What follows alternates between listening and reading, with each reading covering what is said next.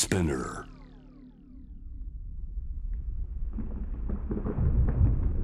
なだれだ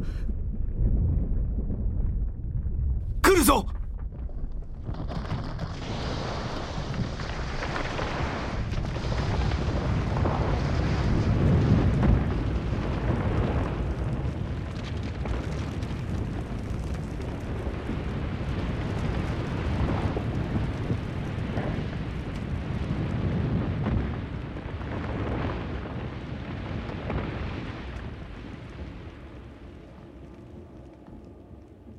連続ノンフィクションドラマ。沢木幸太郎。等第7話。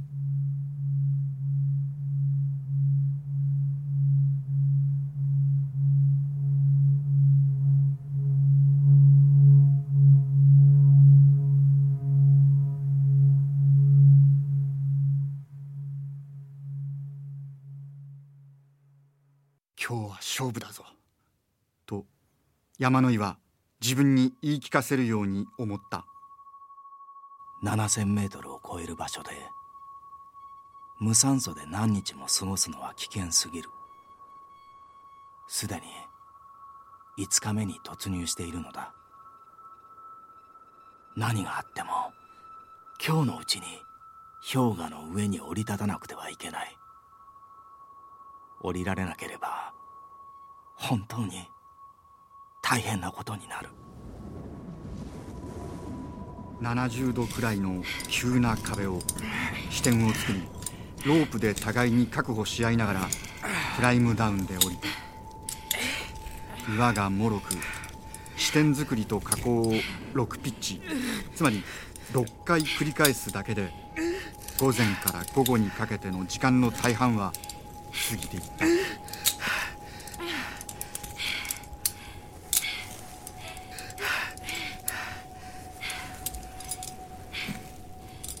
その時だった。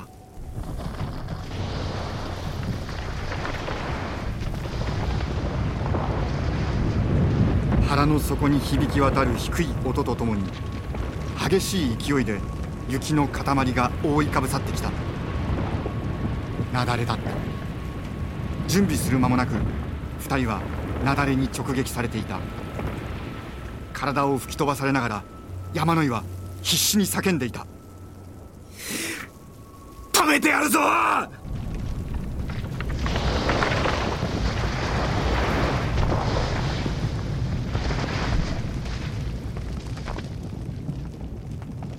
ところが妙子を確保しているロープが山野井の手の間から凄まじい勢いで滑っていってしまった。やがてロープはピンと引っ張られた状態で止まった。ということは妙子は50メートル以上落ちたということだった。山野井はロープの下に向かって叫んだ。太鼓太鼓山野井の頭の中ではさまざまな考えが渦を巻いていた。万が一妙子が死んでいたとしてもロープは残さなくてはならない。精神的にも肉体的にも極限状態だったが山野井は自分が今やるべきことを頭の中でシミュレーションしていた。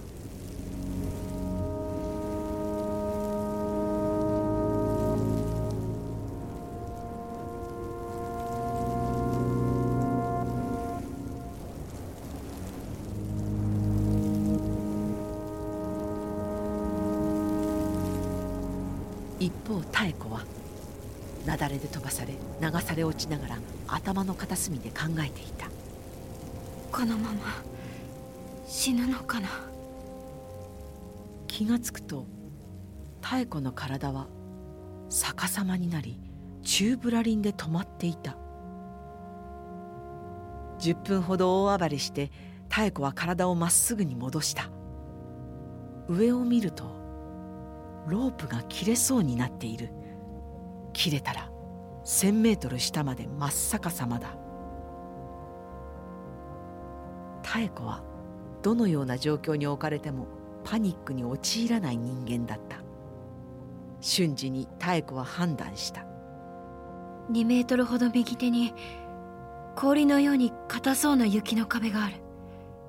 あそこへ飛び移ろう。妙子はそれをやり遂げるとロープをカラビナから外した。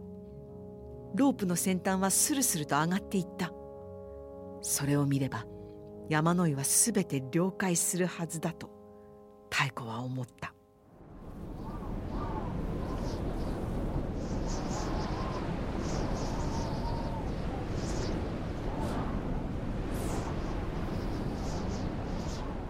山の井がロープを引き上げてみると末端にある八の字結びがそのままになっている。切れたのではない。外れたのでもない。妙子が外したのだ。妙子は生きている。山野井は妙子が待っているはずの場所へ加工を始めた。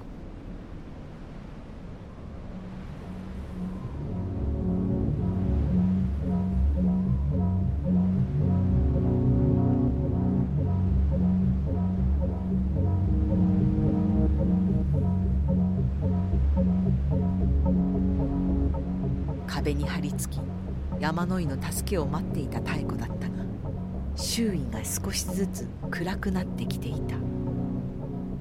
ザックからヘッドランプを取り出しつけた。とその時額からべっとりと血が流れていることに気づいた。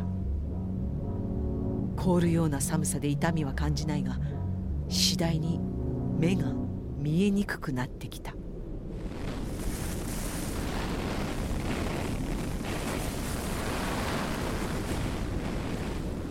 ようやく山の井の声が聞こえた。太鼓ここだよ！平気か？大丈夫。そこはどういう場所だ？壁！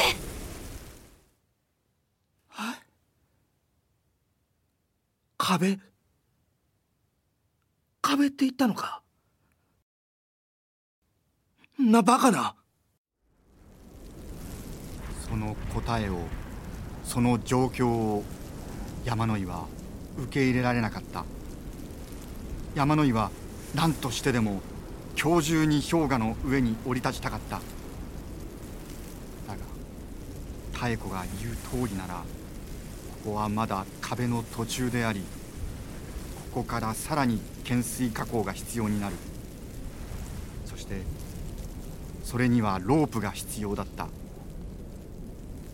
疲労困憊だったが支点まで登り返してロープを回収するしかない。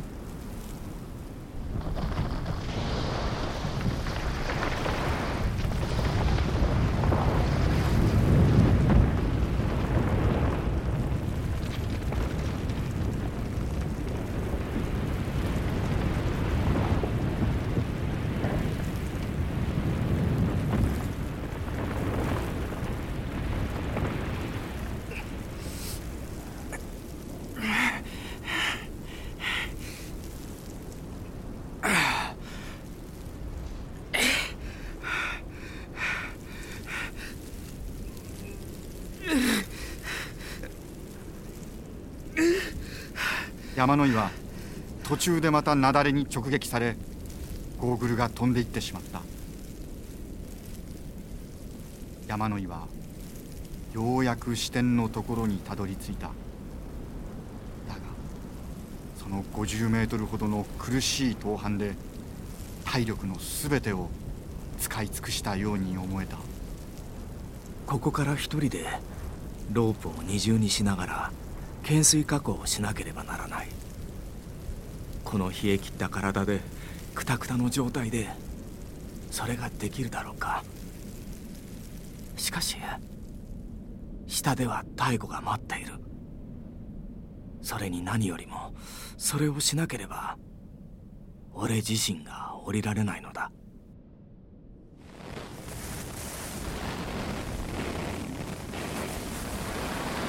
雪は激しさを増し今では猛吹雪になっていた。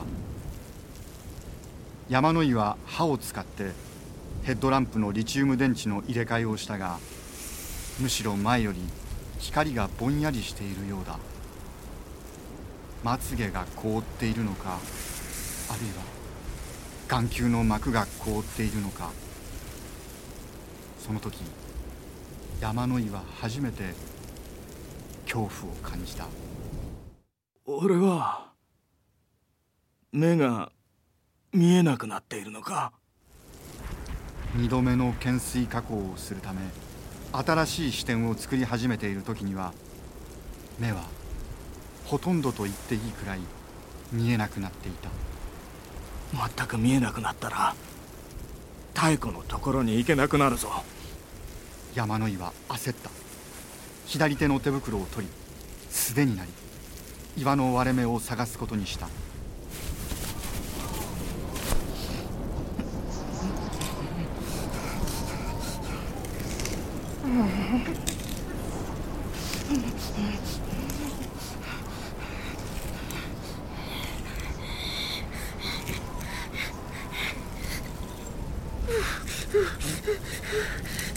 小指を使って氷以上に冷たい岩をまさぐった。すぐに感覚を失い始めた。小指なら一本落としても仕方がない。字を書くようにそっと撫でながら探さないと岩の割れ目がわからない。ハーケンとアイススクリューを一つずつ使って何とか視点を作った。その間も指はカチカチに凍っていく。山野井は何とか感覚を取り戻そうと指を口に入れて歯で強く噛んだ。それでも感覚は戻らない。山野井は自分の手を岩に強く打ちつけた。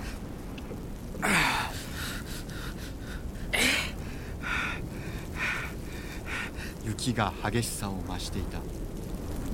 羽毛服の中に雪がどんどん入り込んでくる。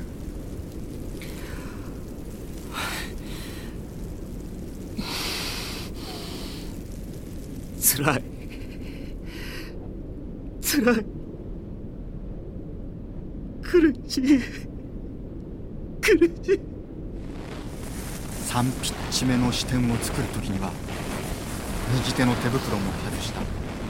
痛さ冷たさ手を動かすたびに声が出ていた。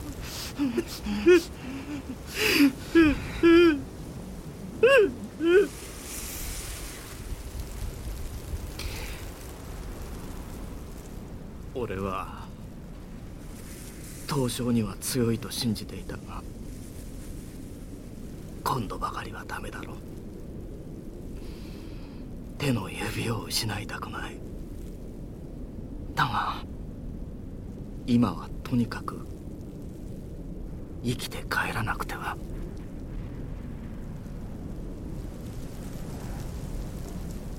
午前0時過ぎ妙子のところに降りた時山野井は全ての力を使い果たしていた。山野井は思わず独り言のように言葉を吐き出していた。心臓が止まる。止まるよ。死ぬ。俺は死ぬのか？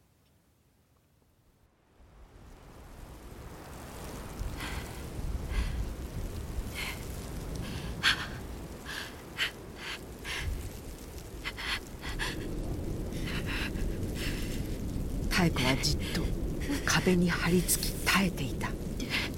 それはあまりにも辛く長い苦しい5時間だった。左の羽毛の手袋は雪崩の時に飛んでいってしまった。手が冷たい。目はますます見えなくなっている。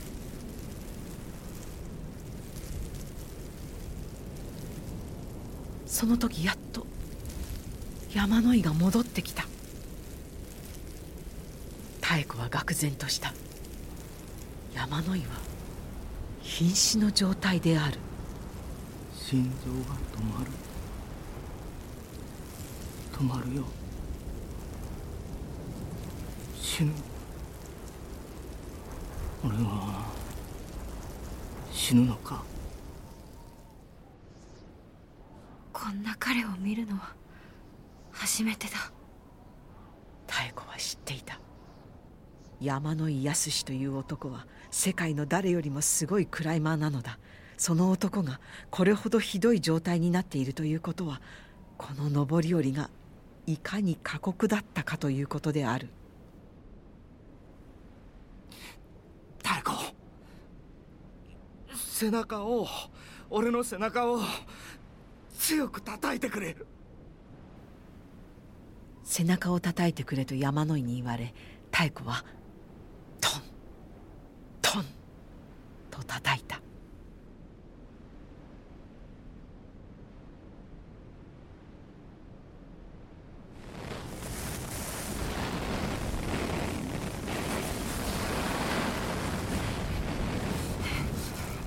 少し経つと2人はまた加工を続けようとした。どちらも目がほとんど見えない。手も指も効かない。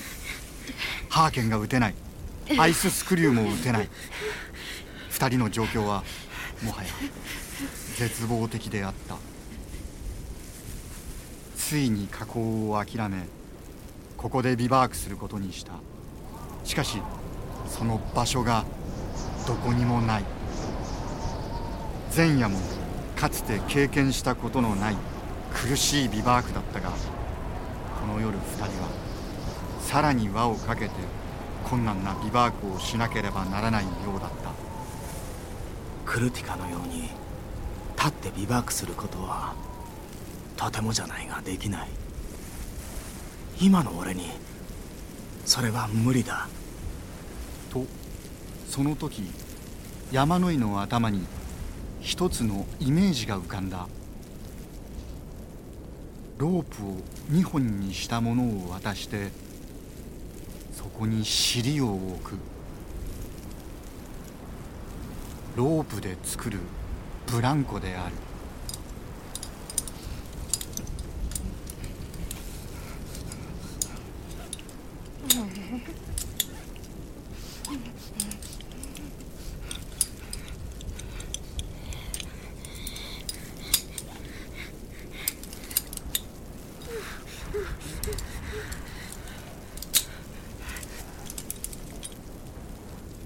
なんとかブランコができた時午前3時を回っていた。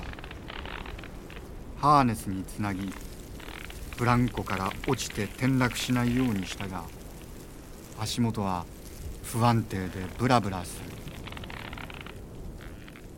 る。尿意を催した山の井は我慢しきれずそのまま漏らしてしまった。それはとても惨めだった。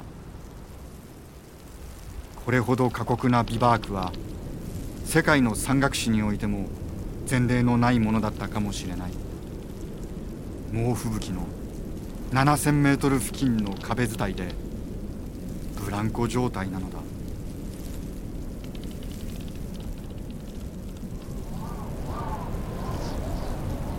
連続ノンフィクションドラマ沢木耕太郎等演。三上博田畑智子。長塚圭史。若村真由美。音楽。松永聖剛第8話に続きます。